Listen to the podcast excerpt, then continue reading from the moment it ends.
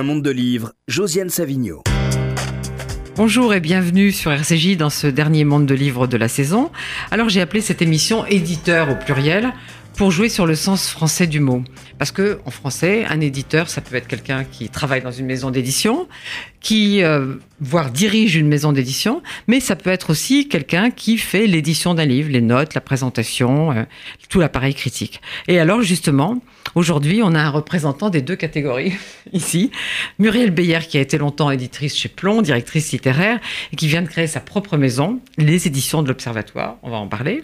Et elle est venue en compagnie d'un de ses premiers auteurs, Françoise de Gois, qui a écrit ce livre. Il faut imaginer Sisyphe heureux, les 100 derniers jours de François Hollande, tout un programme. J'ai failli dire François Mitterrand, merde. tout un programme, mais on va en parler aussi. Et puis Olivier Wagner, qui représente l'autre versant, si je peux dire, du mot éditeur, et qui vient de faire avec Carrie Landfried, c'est ça, Carrie Landfried L'édition des Lettres d'Amérique de Nathalie Sarraute, et qui signe euh, une assez longue présentation que je trouve tout à fait remarquable. On en parlera aussi. Bonjour à tous les trois. Bonjour. Bonjour. Alors, on va commencer par Nathalie Sarraute, qui est morte en 99, mais qui aurait eu 117 ans le 5 juillet, c'est-à-dire bientôt. Et je pense qu'elle aurait aimé vivre assez, assez longtemps. Elle n'avait pas du tout envie de, de, mourir. Et donc, on va passer aussi à vous, Olivier Wagner. Alors, vous êtes archiviste, paléographe, conservateur chargé de collection au service moderne et contemporain du département des manuscrits de la Bibliothèque nationale de France. Qu'est-ce que vous faites exactement Que ne fais-je pas? Écoutez, mon métier, c'est essentiellement de classer et de cataloguer les archives des écrivains qui souhaitent nous confier leurs archives ou euh, qui nous les vendent éventuellement. On préfère quand c'est donné, évidemment. Euh, et aussi de les mettre en valeur. Et c'était un peu l'objet de ce petit livre publié aux éditions Gallimard. Parce que le, le fonds Nathalie Sarraute, il est arrivé quand chez vous? Alors, il est arrivé du vivant de l'auteur. Nathalie Sarraute a souhaité donner ses archives en 1996 et ça a été euh, complété par un achat en 2002 après sa mort. Et donc vous étiez en charge de ce fonds et c'est vous qui avez, qui avez trouvé ces lettres alors, je, je, suis en charge, je, je, suis en charge du fonds depuis 2013. Et je prends la suite euh, de deux collègues extraordinaires, bien sûr, mais qui s'étaient essentiellement consacrés à, au classement des manuscrits. Et moi, je me suis consacré à ce qui restait, surtout euh, la correspondance en particulier. Et c'est une correspondance fascinante. Vraiment, on découvre une autre Nathalie Sarraute par beaucoup de biais différents, par les relations qu'elle qu a entretenues avec d'autres auteurs et par ses lettres à son mari, euh, des lettres totalement différentes de ce qu'elle a pu écrire par ailleurs. Mais vous comptez publier une autre correspondance de Nathalie Sarraute? Alors c'est le reste? C'est en projet, c'est en projet. En tout cas, ce n'est pas le dernier. Voilà. Et donc vous avez voulu commencer par ces lettres d'Amérique, qui sont pas des lettres d'écrivains au sens où on l'entend parfois, des lettres qui, dont on se dit que peut-être un jour elles seront publiées dans une correspondance. C'est vraiment des lettres spontanées à, à son mari, parce qu'elle elle découvre l'Amérique. Elle, elle, a, elle a 63 ans et elle est comme une enfant. Elle découvre New York. Moi, j'ai adoré tout ce qu'elle dit de New York, parce que New York, c'est une ville qu'on adore ou qu'on déteste au premier regard. Moi, il se trouve que je l'adore et donc euh, j'ai suivi avec, avec passion Nathalie Sarraute qui va à la Freak Collection, qui montre à l'Empire State Building, qui à l'époque devait être le plus haut, euh, le plus haut, immeuble, parce qu'après, il y a eu beaucoup d'autres choses, notamment le World Trade Center qui malheureusement est tombé. Mais justement, comme vous disiez, euh, ça donne l'image d'une Nathalie Sarraute spontanée, alors que dans la vie, elle avait quand même une certaine retenue. Oui, je pense que là vraiment on est dans l'ordre de, la correspondance euh, intime et, amoureuse. Hein. On le voit par les, les petits euh, euh, pseudonymes qu'ils se donnent l'un l'autre. Justement, moi j'ai un peu connu Nathalie Sarraute et c'est quelqu'un que je trouvais avec beaucoup d'humour et puis elle protestait parce qu'elle était très vieille quand je l'ai connue, genre 95, 96, 97, 98. Et elle disait le matin, parce qu'elle écrivait au café toujours le matin, quand je suis là en train d'attendre que le feu passe au vert pour moi, il y a toujours quelqu'un qui vient Madame, est-ce que je peux vous aider à traverser? Mais c'est insupportable quand même, c'est insupportable. Mais je ne sentais pas, je sentais pas me dire qu'elle appelait son mari Raymond Sarraute mon chien loup et qu'elle signait ses lettres Fox, le renard. Ça, je pense pas qu'elle l'aurait dit dans la vie. Non, bien sûr, je pense qu'elle l'aurait jamais, l'aurait jamais avoué. Nathalie Sarraute était, euh, je, pense, un, génie extraordinaire de, la littérature avec euh, aussi euh, l'ego qui va avec. Probablement, je ne sais pas si c'est indissociable, mais pour elle, en tout cas, c'était très il net. En faut, il en faut. Il en faut, sans non, doute. Non, mais les écrivains. Françoise Sagan n'avait pas assez d'ego, ça a nuit à son œuvre. Elle n'arrêtait pas oui, de dire euh, j'ai lu, lu Proust, j'ai lu Dostoïevski, je sais que c'était mes petits romans, mais si on pense ça, on peut pas défendre son œuvre comme il faut la défendre. Voilà. Et, et je suis pour les écrivains mégalomanes. Et ben précisément, je pense que Nathalie Sarraute l'était, euh, l'était en partie, même si euh, la, la, médaille a, a, vraiment deux côtés. Hein. Par, par, ailleurs, elle était dévorée par un doute, par une angoisse extraordinaire, et c'est ce qui conditionne aussi euh, la façon, la façon dont elle a écrit finalement, parce que on, le voit dans ses manuscrits, pour chaque page publiée, il y a 14 pages de brouillon. C'est-à-dire que c'est vraiment une maîtrise totale de l'écriture qui passe aussi par une certaine forme de, doute de soi et peut-être de la haine de soi. Et comment elle fait Elle rature sur, sur, le, sur la phrase, elle réécrit dessus, etc. Euh, chacun de ces brouillons est, vraiment mangé de rature. Et par ailleurs, ça ne va jamais. C'est-à-dire que pour réussir à terminer un livre, il faut avoir des, des couches de réécriture permanentes et ces lettres-là font vraiment exception. C'est-à-dire que même dans il y a pas de rature. Il y a, y a, quelques ratures. Quelques ratures, quand même, dans les Mais il n'y a pas de brouillon. mais il n'y a pas de brouillon. C'est-à-dire que c'est vraiment l'autographe tel quel. il a été envoyé tel quel. Euh, alors que ces lettres à, d'autres écrivains, par exemple, étaient vraiment euh, profondément réfléchi, chaque mot pesé. C'est pour ça finalement qu'elle a aussi peu écrit de correspondance. Il y a des brouillons sur les lettres des écrivains. Il y a des, oui, il y a des brouillons de lettres. Incroyable. Mais, euh, mais une fois, j'ai vu des manuscrits de Sartre et ça me fascinait parce que lui, dès qu'il faisait une rature, il changeait de page. C'est-à-dire que s'il y avait juste une, s'il y avait juste une ligne en haut et le dernier mot était barré, il, allait au feuillet suivant, il n'y avait, il y avait rien en dessous. Alors, j'ai beaucoup appris en lisant votre introduction, Olivier Wagner, qui est très très bien, je trouve. Alors, je savais que Nathalie Sarraute avait été reconnue tardivement. J'avais lu euh, La folie en tête de Violette Duc, mais je ne savais rien de sa réception aux États-Unis. D'abord du, report de, cette fameuse tournée euh, dont, sont nées ces lettres, et aussi du fait que Anna Arendt a fait un article extraordinaire dans la New York Review of Books que je connaissais pas. Et il était dans les archives de Nathalie Sarraute ou vous l'avez trouvé vous-même? Alors, euh, il se trouvait euh, par certaines versions dans les archives de Nathalie Sarraute, mais par ailleurs, le travail qu'on a dû mener pour, euh, pour une édition, c'est aussi ça. Être éditeur, c'est trouver tout ce qui va autour eh du texte pour l'expliquer, pour le mettre en lumière. Et ce texte d'Anna Arendt était exceptionnel par bien des aspects, parce qu'il a été publié dans la grande revue littéraire de l'époque. Et ce roman de Nathalie Sarraute, Les fruits d'or, était dans la liste des meilleures ventes euh, du New York Times. Donc euh, c'était vraiment euh, une consécration extraordinaire. Et l'éditeur américain de Nathalie, Sarraute, George Brasila, était vraiment électrique par rapport à cette nouvelle qui était extraordinaire pour un, pour un écrivain de l'avant-garde, pour un écrivain étranger. Aux États-Unis, déjà à l'époque, c'était exceptionnel. Et, vous, vous citez une longue citation du, de l'article d'Anna Arendt qui est vraiment exceptionnelle, très très très très bien sur les fruits d'or. Qui est non seulement sur les fruits d'or, mais qui revient sur toute la carrière littéraire euh, de Nathalie Sarraute. Voilà. Et c'est un des premiers articles aussi euh, rétrospectifs qui essaie de voir l'œuvre de Nathalie Sarraute sur euh, un ensemble, tout ce qu'elle a essayé de faire, le sillon qu'elle a essayé de creuser depuis, depuis 1939. Moi, j'aurais rêvé qu'il soit publié en annexe. Vous auriez dû nous le donner en entier. Alors, il a déjà été publié en revue, il peut se trouver assez facilement. Ouais, on va le chercher. Oui, Françoise, bien sûr. Comment est-ce qu'on fait quand on est euh, euh, euh, tellement dans l'intime À qui on demande l'autorisation de publier? Parce que c'est quand même la part intime de Nathalie Sarotte. Effectivement, elle est, voilà, elle est décédée, mais la question que je me poserai toujours, c'est est-ce qu'elle avait envie que cette part d'intimité, d'amour profond pour son mari, comme on le voit, soit mise à jour et qui a donné l'autorisation en fait que c'est là-dessus. Kafka n'avait pas envie, heureusement qu'on n'a pas respecté. ouais. Non, mais c'est une vraie, une vraie question. Qu'est-ce qu'on qu'est-ce qu'on qu'est-ce qu'on respecte de quelqu'un qui est décédé? Est-ce que cette cette part d'intimité euh, on la bafoue pas un peu euh, Je me suis posé les mêmes questions sur les lettres, euh, les lettres de Mitterrand. Hein, je me suis posé exactement les mêmes bah, questions. c'est pareil, pour les lettres de Mitterrand, on a demandé aux ayants droit. Voilà, donc euh, je voudrais connaître le processus en fait. C'était la démarche effectivement, c'est-à-dire que et ça j'en suis très content parce que c'est un travail qu'on a pu mener sur le long terme avec la famille de Nathalie Sarraute et en particulier avec Dominique Sarraute. Et évidemment, ce projet n'aurait pas pu voir le jour sans l'accord de la famille de, de Nathalie Sarraute et je crois que la condition qui nous était donné pour, ce faire, c'était de précisément de faire une présentation qui permit de vraiment de mettre en contexte euh, tout ça et, et, de le prendre comme un objet littéraire, c'est-à-dire que euh, c'était pas, le but, c'était pas de dévoiler une intimité. D'ailleurs, je pense qu'il n'y a rien de compromettant dans, non, dans ces lettres. Il lui dit viens donc, viens donc, parce qu'il est, il est, ça c'est bien, c'est bien. J'ai vu, j'ai vu, j'ai vu ça, j'ai vu ça, j'ai vu ça. Viens vite, C'est vraiment de la, des aspects de vie de couple, y compris avec les aspects les plus répétitifs. Quand elle lui, quand elle lui rappelle de, de, ramener son, son manteau en poil de chameau, elle y tient beaucoup.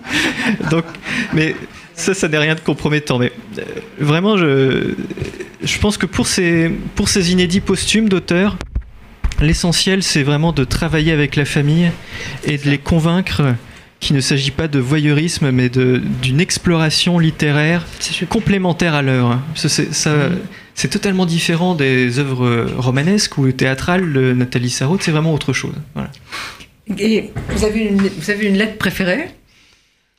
Euh, je dirais que les, dernières lettres où vraiment euh, Raymond se rapproche, parce qu'il va, il va arriver. Il va arriver, mais on est impatiente. Après, il n'y a plus de lettres, évidemment, il arrive. Ben voilà, il n'y a, plus de raison de lui écrire, mais euh, elle arrive au bout de son, au bout de son voyage, et c'est un voyage qui, qui arrive comme une consécration pour elle. Elle a, elle a 63 ans, c'est plus, ce n'est plus une jeune femme. Et enfin, elle trouve euh, dans les universités américaines une, une adoration, un niveau de, de, de considération pour son œuvre qu'elle qu'elle ne pensait plus pouvoir obtenir. Voilà, pour elle, c'était derrière elle tout ça. Et là, elle le trouve. Et donc, elle, elle le dit euh, euh, à son mari, tu, tu me dis que je suis en train de devenir mégalomane alors que ma simplicité euh, charme toutes les populations de ce continent ou quelque chose comme ça. C'est fait avec une autodérision qui est, extraordinaire. C'est dommage, elle n'a pas le, le, goût de la description des personnages parce qu'elle dit j'ai déjeuné avec Victoria Ocampo, mais moi j'aurais envie qu'elle en dise plus. Oui, ça c'est vrai, oui, j'aimerais bien, mais. Et puis, alors elle dit j'ai une correspondance. J'ai une copine qui a, qui a, bien connu Simone de Beauvoir et Nelson Algren, alors je vais visiter Chicago. Alors on, on pouvait penser que c'était avec les deux, mais non, en 1960 déjà, il ne se voyait plus. Ah mais alors, mais elle, le visite, Chicago, avec Algren. C'est très, très étrange cet épisode, effectivement, parce que depuis le début des années 50, Nathalie Sarraute euh, et Simone de Beauvoir se vouent une haine réciproque, il n'y a pas d'autre mot, hein. vraiment c'est un sentiment euh, extrême entre elles.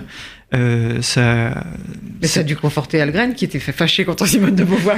Ils ont dû. C'est dommage qu'elle dire plein de mal. C'est vraiment dommage qu'elle n'ait pas raconté leur, dialogue. Oui, ça, qu'elle n'ait pas raconté tout ça. Il devait parce que quand elle, quand elle a quand elle a écrit euh, euh, le, les mandarins, il a dit que c'était dégueulasse, qu'elle se comportait comme une prostituée et tout, etc. C'est mmh. terrible. Oui, c'est terrible.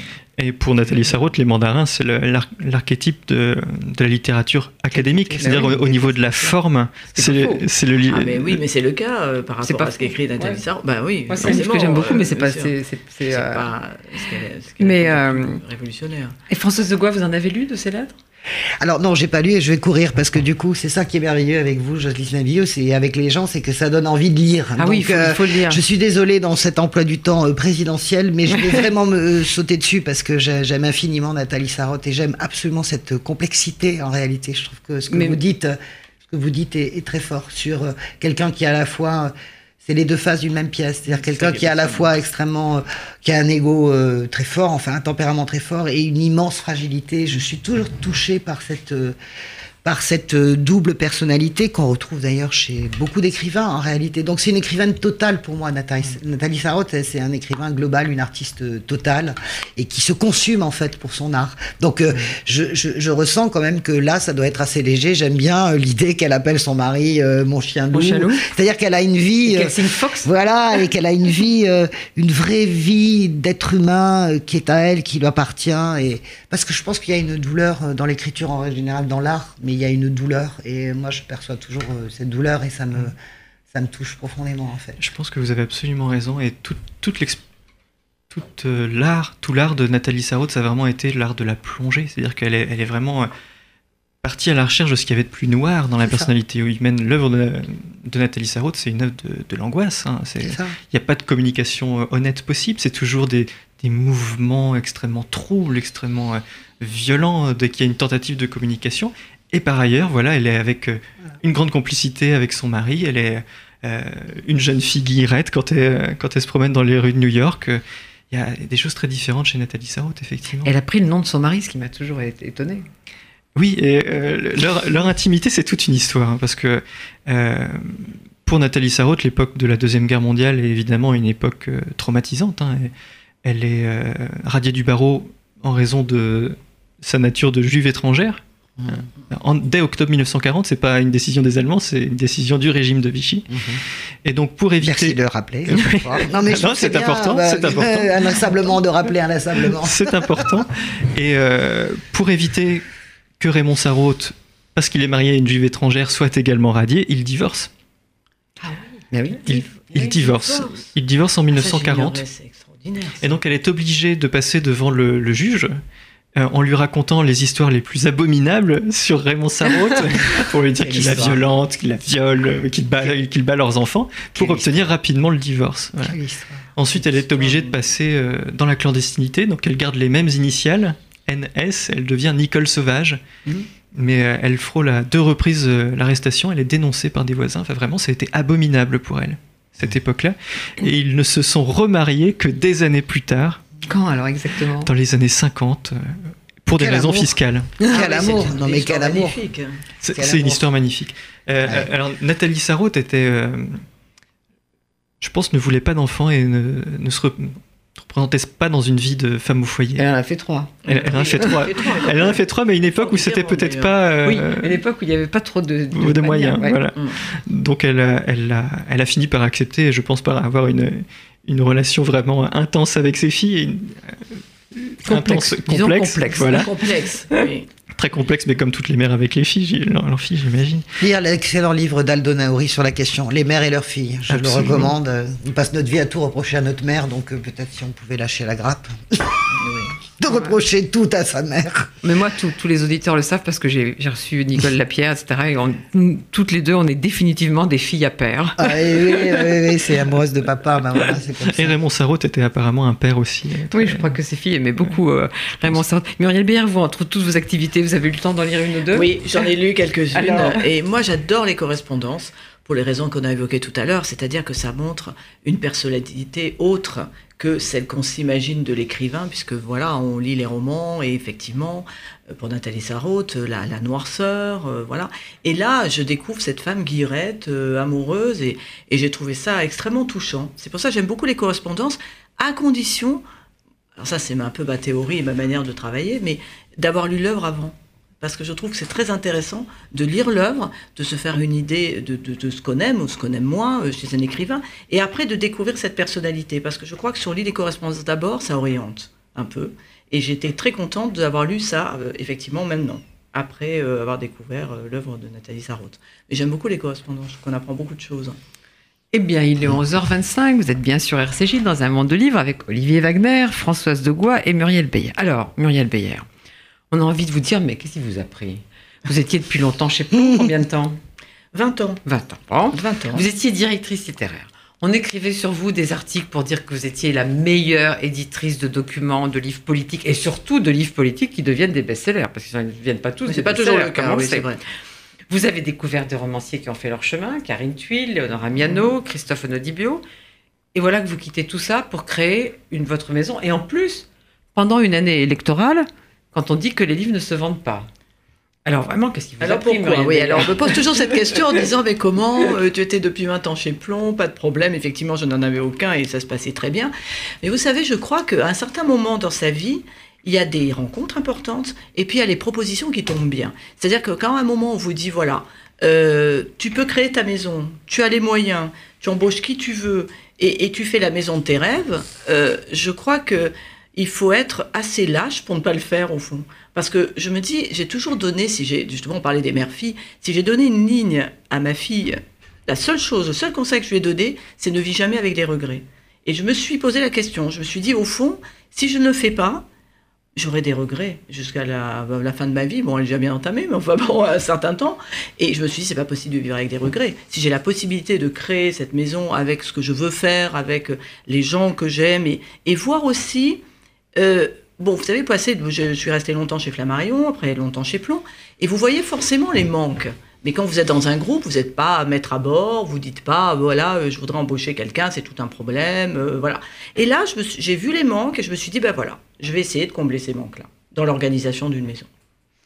Mais euh, en fait, bon, il faut bien dire, vous n'avez pas cassé votre tirelire pour créer votre propre Non, j'ai eu cette chance-là et je l'aurais pas fait parce vous avez un, actionnaire important qui a l'air insolide et qui constitue un petit groupe d'édition. Un petit groupe d'édition, absolument. Mais malgré tout, malgré tout, c'est un pari, même malgré tout. Oui, c'est un pari. Alors, il est vrai que euh, au moment de ma carrière, je me serais pas lancée, ça on le fait quand on est très jeune, à monter une maison d'édition en allant faire le, tour euh, de quelques actionnaires qui voudraient bien mettre un peu d'argent dans une maison d'édition. Donc ça, j'ai passé l'âge et je l'aurais pas fait. Je crois qu'il y a un temps pour tout. Euh, mais je crois que effectivement, c'est un actionnaire important qui est en train de créer un groupe. Je suis mariée avec les PUF. pour toute la partie universitaire, avec Belin pour une partie scolaire, et moi, littérature générale. Donc j'ai trouvé que l'idée, le, le, concept et la manière que l'actionnaire, qui est donc euh, Denis Kessler, euh, PG de la Score, avait, c'était autour de la connaissance, de la culture, il y avait un vrai discours. Euh, qui me changeait un petit peu, puisque bon, somme toute, dans le, le discours des groupes, évidemment, ils sont très gros, c'est différent, c'est autre chose. Et là, c'était une taille qui me, qui me plaisait, le discours intellectuel me plaisait. Et vous comptez publier combien de livres chaque année? Environ entre 50 et 60. Donc c'est une grosse taille. et on est assez nombreux, vous savez, on est, en fait, c'est là, ça sera la taille de plomb au fond. Vous avez combien de collections? Alors, je vais avoir, euh, donc là actuellement, euh, je mets en chantier pour 2018 euh, deux collections. voilà, une collection qui s'appellera La Relève, qui est une découverte de jeunes philosophes, parce que je pense que c'est notre rôle d'éditeur de faire découvrir des gens. Euh, il y aura une, collection qui euh, va s'appeler euh, De facto, qui est dirigée par Gaspard Koenig. Et c'est plutôt un peu la démarche qu'a Gaspard Koenig et qu'ont certains intellectuels, c'est de mettre leur pensée à l'épreuve des faits. C'est-à-dire, prenons l'exemple de Gaspard Koenig, il est extrêmement libéral, ultra-libéral, et il se dit, mais au fond, je vais aller sur le terrain pour voir comment ça fonctionne, l'ultralibéralisme. Donc il a fait un tour du monde. Il est allé dans tout un tas de, régions, de coins, de villes, pour voir si l'ultralibéralisme fonctionnait et comment. Donc c'est cette idée d'intellectuels qui vont sur le terrain par rapport à, à, leur, à leur pensée qu'on pourrait euh, dire en chambre. Là, ils vont sur le terrain. Contrairement à beaucoup de gens qui commencent à créer une maison d'édition, dès que vous êtes arrivé, vous avez publié des livres. Tout de suite. Euh, il, y a, bon, il y a Françoise de Goua qui est. voilà, donc Françoise, on va en parler. Moi, je voudrais parler de Muriel Beyer. Mais on va en parler. On, va, on attend. et on, a, on attend. Il est 29, on a plein de temps. Et, euh, et donc, euh, et vous en avez publié combien là? Vous avez publié Alors, François Bayrou donc j'ai publié François Bayrou tout de suite. Alors, il faut savoir que pourquoi j'ai eu la chance de pouvoir publier des livres tout de suite. C'est le contexte politique qui, qui permettait ça. C'est-à-dire que euh, François Bayrou euh, se, était donc proche d'Alain Juppé. Quand Alain Juppé euh, a perdu les primaires, évidemment, il a eu envie de faire un livre pour faire passer ses idées et pour expliquer au fond ce, pourquoi il avait soutenu Alain Juppé et ce que ça voulait dire pour lui. Donc ce sont des livres qui effectivement sont plus rapides que des essais ou des romans que je publie à la rentrée bien sûr. Après, il y a eu Jean-Luc Mélenchon. Là aussi, contexte politique. Euh, Jean-Luc Mélenchon a écrit La Vertu euh, parce que voilà, c'était le moment pour lui. Il y avait le bon timing politique. Voilà, Michel Onfray, c'est pareil. C'était lié à la politique. Donc tous ces livres sont sortis vite du fait du contexte. Voilà. Et la rentrée, il y en a combien? Alors la rentrée, il y a quatre romans, trois français, un étranger, et il y a une vingtaine d'essais entre septembre et octobre. Mais ça s'appelle un démarrage sur les chapeaux de roue, non? Ça s'appelle un démarrage rapide, mais je n'aime pas le surplace. Donc j'ai jamais aimé ça. Donc le surplace m'a toujours angoissé. Ça, ça fait partie des névroses. Mais donc, et, j'ai la chance d'avoir fait ce métier quand même pendant pas mal d'années. Et donc, euh, bon, j'ai la chance aussi d'avoir des auteurs fidèles et qui, qui ont tous dit OK, OK pour l'aventure et qui ont suivi. Mais comme je disais, chez Plomb, vous avez découvert des écrivains, et, mais vous avez eu du mal à constituer une image littéraire de cette maison vrai, de plomb. C'est vrai. Comment, comment vous allez vous y prendre aux éditions de Alors justement, eh bien, je vais vous dire, je ressens déjà la différence. C'est-à-dire que Plomb, qui est une ancienne maison, était très dominée par la non-fiction. Il y a l'historique, euh, Terre humaine, les grandes biographies, la politique. Donc tout ça était très fort. Et je me rappelle quand j'essayais de, lancer avec mes équipes un roman, euh, on m'écoutait poliment et après on me disait Et qu'est-ce que vous avez en document? Systématiquement, que ce soit les libraires, les journalistes, tout le monde parce que c'était très difficile, c'était parce que c'est une maison ancienne. Je vois dans une maison nouvelle qui se crée la bienveillance, l'ouverture à la fois des libraires, euh, des médias, euh, des nouvelles technologies avec les blogueurs qui sont très attentifs, qui regardent. Et c'est vrai qu'il y a une, toujours une prime à la curiosité et une prime un peu de bienveillance, une maison qui se crée. Et je me rends compte que là, le retour que nous avons sur les romans de la rentrée, euh, c'est beaucoup plus rapide, beaucoup plus fort que ça n'était chez Plomb. Et justement, c'est ça que je voulais vous demander. Euh, vous avez déjà une sensation de comment elle est perçue, votre nouvelle maison, par euh, les journalistes, par, par, par le reste du milieu littéraire, etc. Oui, elle est, elle est perçue. Alors, c'est assez intéressant. Alors, au départ, elle est perçue, évidemment, un peu autour de ma personne, euh, avec les livres, les essais politiques, puisque j'ai commencé par là, vu que voilà, c'était ce qu'elle. Mais je, je, laisse vraiment en avant mon, mon, éditrice de littérature, qui s'appelle Lisa Liotto, parce que je crois que justement, il ne faut pas tomber dans ce travers où moi, je suis très identifiée quand même non-fiction. Et je crois que c'est son rôle maintenant de, porter, d'aller en avant ce qu'elle fait, tournée libraire, rencontre journaliste, euh, on a fait un petit déjeuner avec des blogueurs, on voit très très bien la bienveillance qu'il y a par rapport à ça. Mais je crois que c'est très important qu'elle se mette en avant et qu'elle assume ses choix, qui sont d'ailleurs c'est assez intéressant parce qu'on a un peu la, même vision, hein, c'est normal. J'embauche des gens qui sont un peu en lien avec moi dans leur vision de, l'édition. C'est préférable. C'est quand même mieux, plutôt qu'on se dispute toute la journée euh, en comité. Mais la vision qu'elle a de la littérature n'est pas très loin de la vision que j'ai de l'édition en général, c'est-à-dire apprendre et comprendre le monde. Et la littérature, Dieu sait si nous avons une tradition française où quand même on a appris le monde, on a appris la politique, on a appris la philosophie plutôt par la littérature. Et donc, euh, voilà, c'est un peu de Dada, une de mes grandes idées. On apprend énormément par la littérature. C'est un peu notre tradition. C'est quoi, quoi les, romans français? C'est des gens qu'on connaît? Alors, il y a un premier roman qui commence déjà euh, à faire, euh, comme on dit, le buzz, que, qui a été un coup de cœur, mais alors général, qui est donc qui est donc un, un, premier roman qui se passe à trois niveaux. Pendant, ça démarre avec Magda Goebbels dans le bunker, la fin du Troisième Reich après, c'est une petite fille qui va quitter les camps avec sa mère et qui est porteuse de, lettres. Et ces lettres, c'est un certain monsieur Friedlander, dont on suppose qu'il était le père biologique de Magda Goebbels, voilà, tout ça est réel historiquement, mais romanesque. et donc on a imaginé, euh, voilà, ces lettres. Alors tout ça est évidemment. Mais vous savez qu'on est sur une radio, on est sur une radio de gens qui lisent. Alors il faut, dire, il faut dire le nom de l'auteur et le titre de ce premier voilà, roman. Donc il s'appelle Sébastien Spitzer et ça s'appelle Ses rêves qu'on piétine. Alors Sébastien Spitzer est euh, journaliste. Il a une histoire, c'est très intéressant parce que c'est toujours, quand on écrit un roman, quand on s'intéresse à un sujet, ça ramène beaucoup euh, de, son histoire personnelle. Et il a un problème avec la filiation. Donc lui aussi, un père biologique dont on pense que justement il, est, il était un peu caché par la famille, euh, probablement juif. Et donc il, a, il s'est intéressé à l'histoire de Magda Goebbels qui avait probablement nié, qui avait même nié ses origines juives. On n'est pas sûr de ça, mais voilà. Et donc il a imaginé... Il prend cette hypothèse. Il prend cette hypothèse-là parce qu'elle lui est très proche. Et donc cette hypothèse-là où il imagine les lettres de ce monsieur Friedlander prisonnier en camp, qui écrit à cette fille que lui, il aime, mais qu'il ne le lira jamais puisqu'elle l'a nié. Donc euh, c'est très fort, parce que ça n'est pas un roman historique, même si ça prend évidemment ancrage dans l'histoire, mais c'est extrêmement fort, et, on comprend que, pour l'auteur, c'est un sujet... Euh, Donc à vos stylos, Sébastien C'est Sébastien Spitzer. voilà, Sébastien Spitzer, c'est Rêve qu'on piétine. Donc ça, c'est notre premier roman... Euh, voilà, formidable.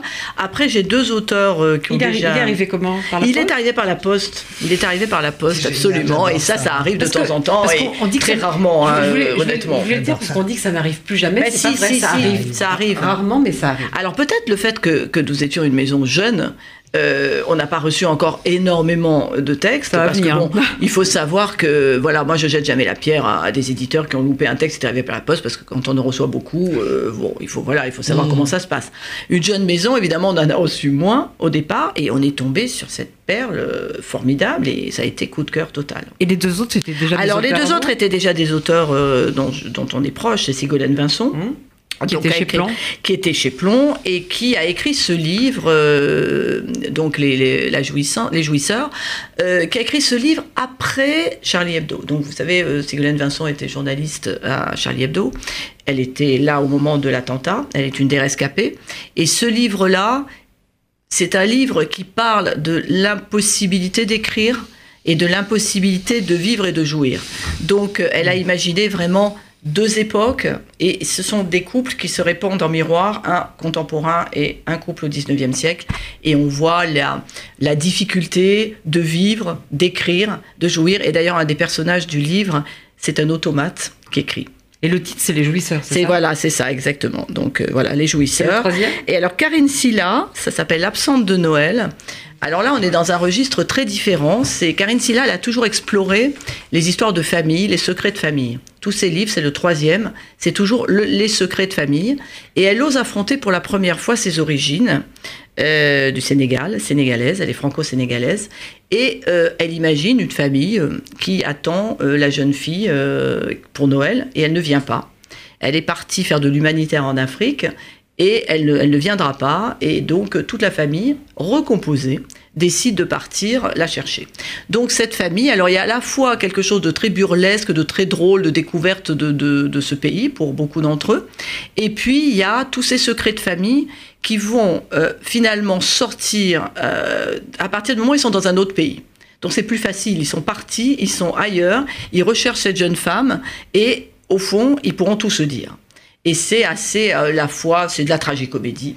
Et c'est vraiment euh, très, très bien décrit. Et là aussi très personnel. Mais je vais vous faire le coup des journalistes chez Plan. Et les, documents Et les documents Alors les documents, et les documents, voilà, c'est beaucoup. Bon, le premier document que je sors, il, est, il sera publié fin août, c'est Pierre-André Taguieff, qui a écrit le, le, premier essai sur le macronisme, c'est-à-dire... Euh, Mirage ou miracle. Ça va être très Donc, il y en a déjà chez François de Pose, euh, il pose la, la, question. Euh, voilà, il a eu envie de réfléchir sur hmm. pourquoi Macron, pourquoi ça a été possible dans ce pays, ce que ça veut dire, et pourquoi on a eu besoin de, de rêver, dans le miracle, et autour de l'idée du mirage, jusqu'où on va. Oui, il m'a jamais fait rêver, mais enfin Donc, euh, voilà, bah, enfin, en l'occurrence, il y a beaucoup de, Français. Il n'y a pas de rêve, voilà. mais bon, on va dire que les médias sont peut-être dans une macronite aiguë et que peut-être, euh, justement, il y a des questions à se poser.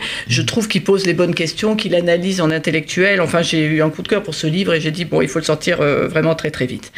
Après, bah, je vais publier euh, mes essayistes euh, Nicolas Bouzou, qui se pose la question de justement de le travail. On, parle beaucoup du travail et de la fin du travail, et lui il dit c'est inhérent à l'homme.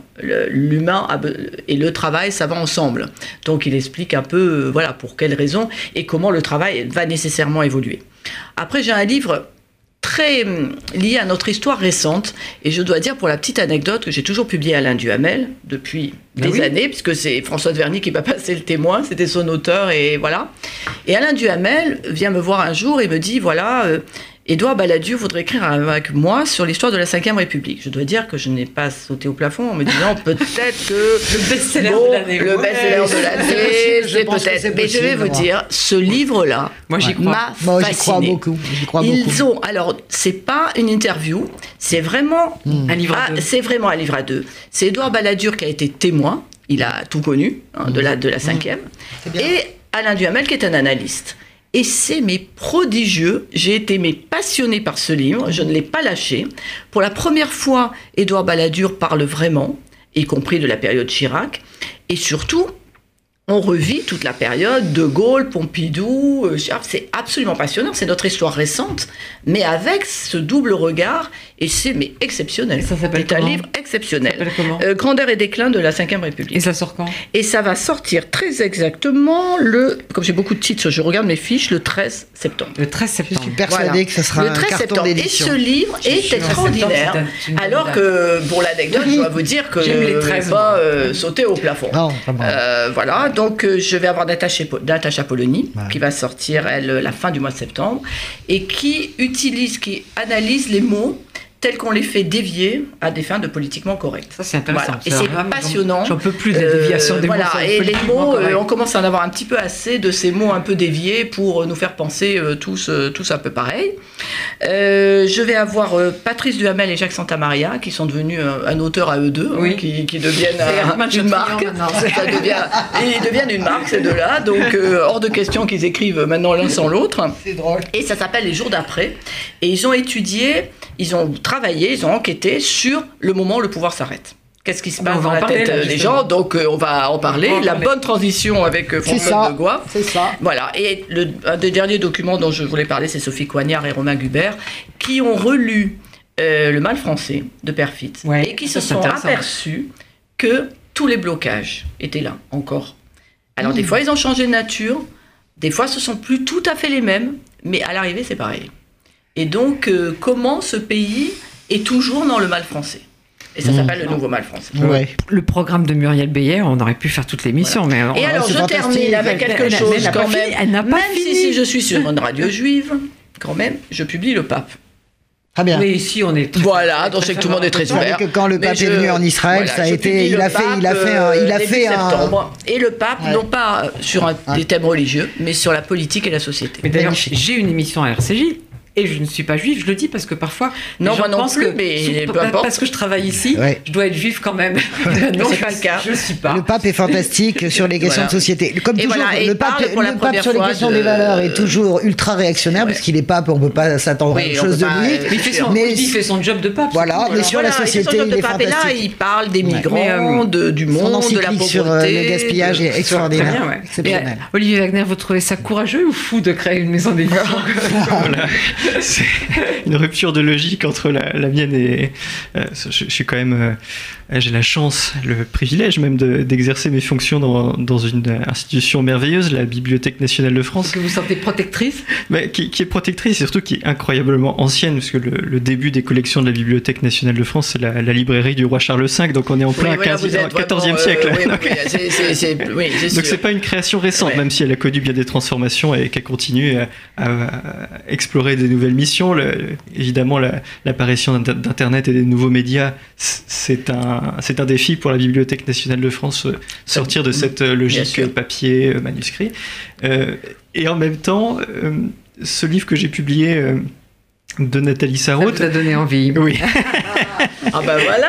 Et j'avoue que je, j'avoue que je comprends. Vous avez une éditrice à côté qui est, vous voyez, ouverte à toute Absolument. de genre. Moi, je suis pour le débaptiser, donc c'est toute la ligne, euh, la ligne de, de donc, cette euh, mais, ça me semble être une continuité malgré tout, parce que ce livre, ça m'a aussi permis de, de montrer la, les extraordinaires richesses de la Bibliothèque nationale de France, y compris dans le domaine de l'inédit. Parce que c'est ça qui est passionnant. Au département des manuscrits, il y a une masse d'inédits extraordinaires. Bon, alors rendez-vous bientôt pour les œuvres complètes d'Olivier Wagner, toute la correspondance de Nathalie Sarros, etc. etc. alors, mais d'autres correspondances, il doit y avoir des, des On va finir avec vous, parce que vous parlez d'une histoire qui vient de finir. Mais de François, voilà. Alors vous avez été grand reporter à France Inter, puis vous êtes devenu conseillère spéciale de Ségolène Royal. Vous avez publié plusieurs livres, dont chez Plomb en, 2014. Quelle histoire Oui. Ségolène Royal. Un exemple de fidélité. Alors vous n'avez pas hésité à suivre Muriel Beyer?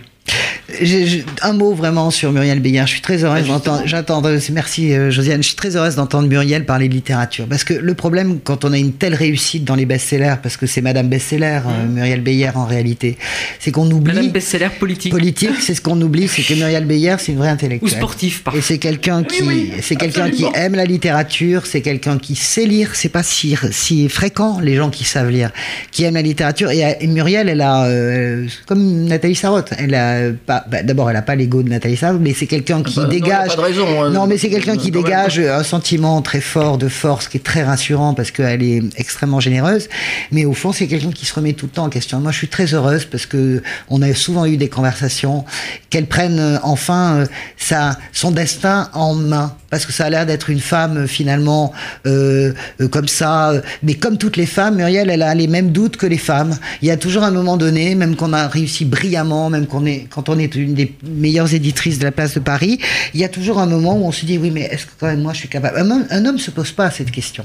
Une femme, ça pose toujours. Et Muriel, elle est ce mélange de générosité, de force, mais également de doute. Et je suis très heureuse d'entendre parler de littérature. Je le redis parce qu'il ne faut pas la la fixer dans cette femme qui est une amoureuse folle de la politique. Parce que quand on est capable d'éditer Bayrou et Mélenchon sans se mélanger les pinceaux dans sa tête, c'est que vraiment et Sarkozy, n'en parlons même pas.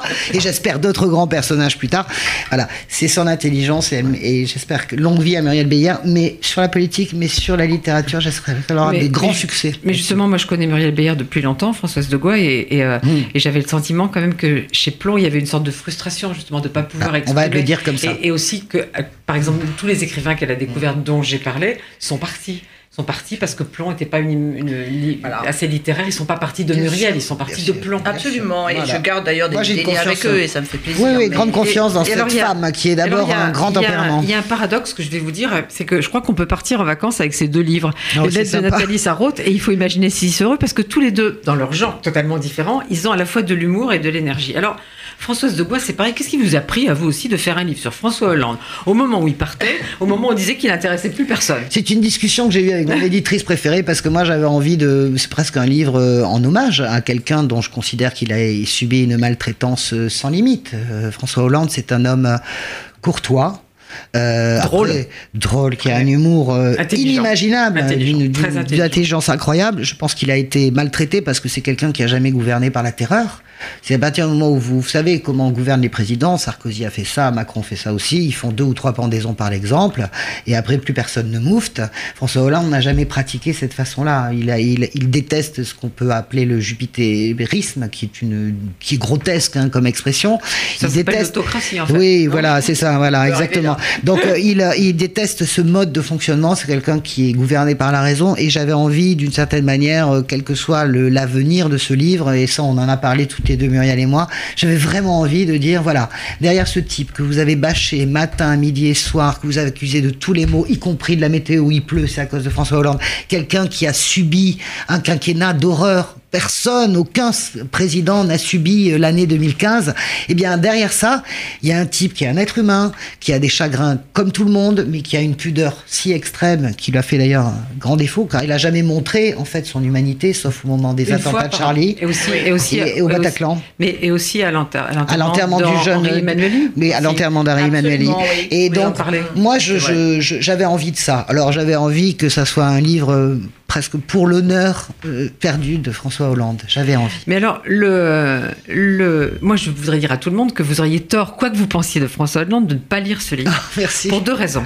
La première, c'est à cause de sa composition, dont on va parler, et aussi parce que on voit déjà surgir un portrait d'Emmanuel Macron qui qui, euh, comment, qui, correspond à certaines choses désagréables qu'on voit déjà depuis, depuis quelque temps, de mm. ce Jupiter. Euh, moi, je dis autocrate, c'est plus facile que Jupiter.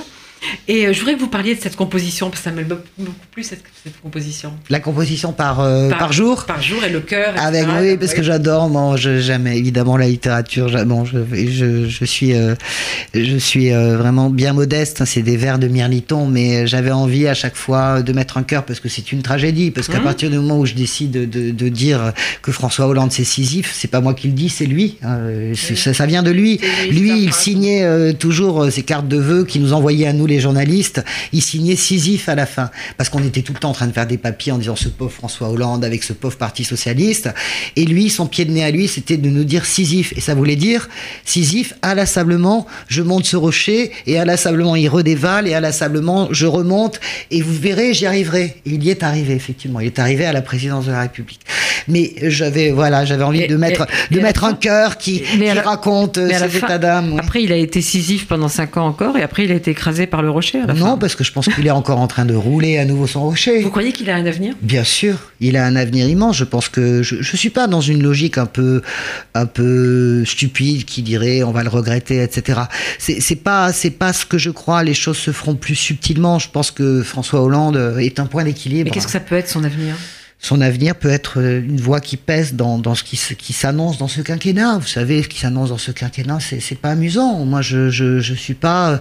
C'est vrai que euh, Emmanuel Macron, je, le connais depuis, je l'ai déjà vu euh, à l'Élysée euh, quand il était secrétaire général adjoint. Je perçois des choses d'Emmanuel Macron qui euh, sont pas des choses, euh, comment dirais-je, agréables et qui ne sont pas des choses louangeuses. Je, je sens une verticalité du pouvoir, mais j'ai fini ce livre avant même que les premiers qu'il pose ses premiers actes politiques et ces premiers actes politiques confirment exactement la sensation que j'ai euh, de, de, de, cette, de cet homme qui, qui, a une qui a, qui a un ego euh, absolument surdimensionné. Je mets pas en cause euh, une part de sincérité de, du, pour le bonheur de la France, mais la réalité c'est que François Hollande a été trahi par deux personnes, Manuel Valls et Emmanuel Macron. Alors les gens diront oui, il avait qu'à pas se laisser faire. C'est pas si simple que ça. Mais euh, oui, vous, vous dites, enfin ça c'est François Hollande qui, qui, le présente un peu comme un enfant gâté cynique. Bien sûr, oui, il le dit. Quand il se rend compte, euh, il a, il a pas vu arriver Emmanuel Macron. Il a vraiment pensé quand Emmanuel Macron le voit, va le voir le 24 avril, en lui disant, tu sais, je vais, je, je crée mon mouvement en marche, mais ça va t'aider, c'est pour t'aider pour la présidentielle. François Hollande le croit profondément parce que il a envie, il a cette faiblesse sur cet enfant ben qui est un peu cet enfant chéri euh, d'une certaine manière.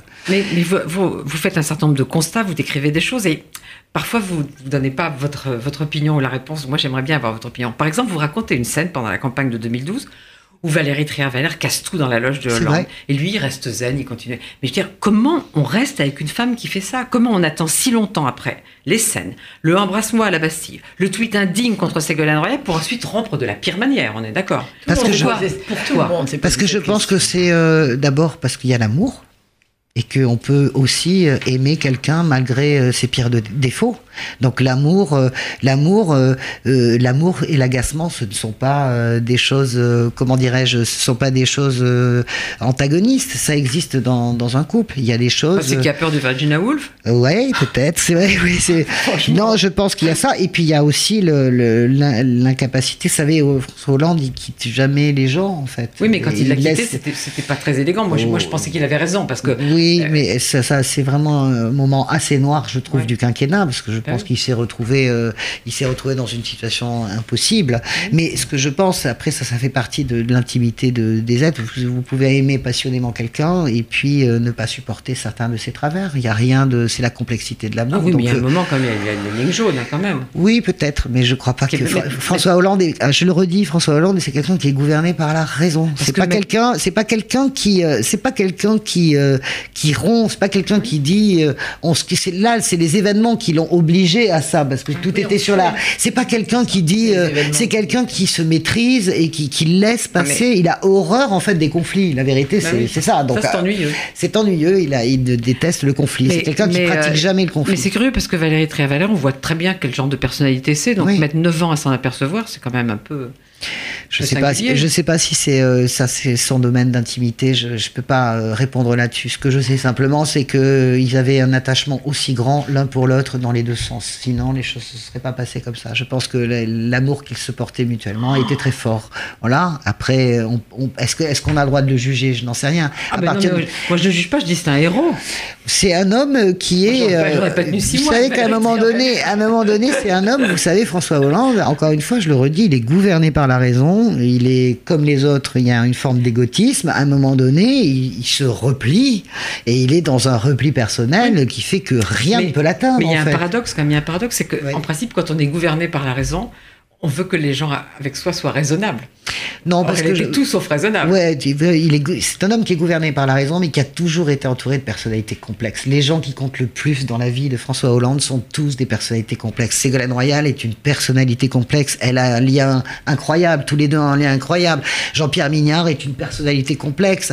Il est, il est cette espèce de, de pilier euh, raisonnable. Ses plus grands liens ne sont jamais pour les gens de raison. C'est comme s'il aimait euh, tout ce qu'il n'est pas, en fait, en vérité. Donc, euh, il adore Ségolène, par exemple. C'est vrai que François Mitterrand aimait bien les mauvais garçons. Mais voilà, et François Hollande aime les gens qui ne lui ressemblent pas. Il aime les gens audacieux, il aime les gens courageux. Comme il nous reste trois minutes, pardon, je, ne veux pas rater non, non, du temps. Je, ne veux pas rater la, question suivante. C'est que euh, il suffit de rencontrer euh, Davé et l'homme, les deux journalistes qui ont écrit euh, Un président ne devrait pas dire ça, pour savoir en cinq minutes hein, qu'ils sont redoutables. Donc comment on peut ne pas voir ou comment on peut leur parler comme ça, comment on peut ne pas demander à relire le livre, comment ça peut arriver? Ça peut arriver encore une fois parce que euh, il y a une forme de péché d'orgueil. Vous savez que euh, à un moment donné, euh, quand c'est toujours la même mécanique politique, je vais assez vite, mais quand vous êtes en forteresse, quand vous êtes quand vous êtes en forteresse assiégée, quand tout s'acharne contre vous, c'est il y a un moment donné, vous n'avez plus confiance en personne, vous n'avez plus confiance dans votre cabinet, vous ne pouvez plus parler à tout ce qui est proche, et donc, eh bien, vous vous livrez à, à, des gens qui sont à l'extérieur. Oui, on peut choisir ses interlocuteurs. Oui, mais tout le monde l'avait alerté sur David et l'homme. Hein, mais vous savez, mais, mais euh, essayez donc d'alerter un président sur quoi que ce soit. Vous allez voir s'il vous écoute. Vous êtes très forte, Josiane Savigny. Il avait décidé que lui, parce que c'était lui, c'est vraiment parce que ça procédait de lui, Davé et l'homme ferait autrement. Mais tout d'un coup, c'est une attitude voilà. macroniste. C'est une, non, c'est une attitude du pouvoir. C'est une attitude. Une relation qu'il avait avec les journalistes. Oui. Je crois que spontanément, il a toujours fait confiance bien aux journalistes. Sûr, bien toujours. sûr. Mais Sarko, c'est Et sans demander à. Bien sûr. Sarko s'est un peu plus méfié sur la fin, quand oui, même. Oui, mais, pareil, euh, les confidences qu'il fait à la confiance aux journalistes, avec le respect. Il aime beaucoup ce métier. Et euh, non seulement il aime ce métier, mais en plus de ça, il a, il se dit dans son, dans son, dans son orgueil de président que tout ce qui s'est passé avant avec David et l'homme, ça se passera pas avec lui. Et en fait, il a, c'est pas Saint-Simon. Mais non, ça s'appelle l'orgueil, c'est l'aveuglement. C'est pas, il pense qu'il s'adresse à Saint-Simon. En réalité, voilà, c'est un désastre. Euh, Olivier Wagner voulait voir les archives de François Hollande. Alors, ces, choses-là sont très réglementées et les archives euh, de la présidence de la République euh, vont aux archives nationales. En revanche, si, on, le, on lui souhaite évidemment, François Hollande se lance maintenant dans une carrière littéraire. Comme, il le fera, je pense. Comme après tout, les, mémoires de guerre de Charles de Gaulle qui sont maintenant au département des manuscrits et c'est un eh trésor évidemment. Je voulais juste te dire à propos de François Hollande, c'est qu'on l'a beaucoup moqué, mais c'est quelqu'un que je connais depuis des années. C'est quelqu'un qui écrit toujours ses discours et le grand discours notamment du congrès de Versailles, il l'a écrit de A jusqu'à Z et c'est un discours splendide. Moi j'aimerais qu'on en parle beaucoup parce que François Hollande pour moi c'est un mystère et tous les mystères me mais fascinent. un mystère. Mais là on est obligé de se séparer. Alors je rappelle les lettres d'Amérique de Nathalie Sarraute, c'est vraiment un bonheur de lecture et la présentation euh, d'Olivier Wagner qui dit beaucoup de choses sur, euh, sur euh, vous en avez dit un peu tout à l'heure, sur, Nathalie Sarraute, chez Gallimard. Et puis, il faut imaginer Sisyphe de Françoise de Bois, dont moi j'aimerais que ça devienne un best-seller. Et je vous dis, crois que vous pensez que François Hollande Allez-y Je vous remercie tous les trois. je remercie Serge Surpin pour la réalisation. Je vous souhaite à tous, nous souhaite à tous un bel été ensoleillé. On se retrouve à la rentrée avec mes coups de cœur de septembre. Josiane Savigno.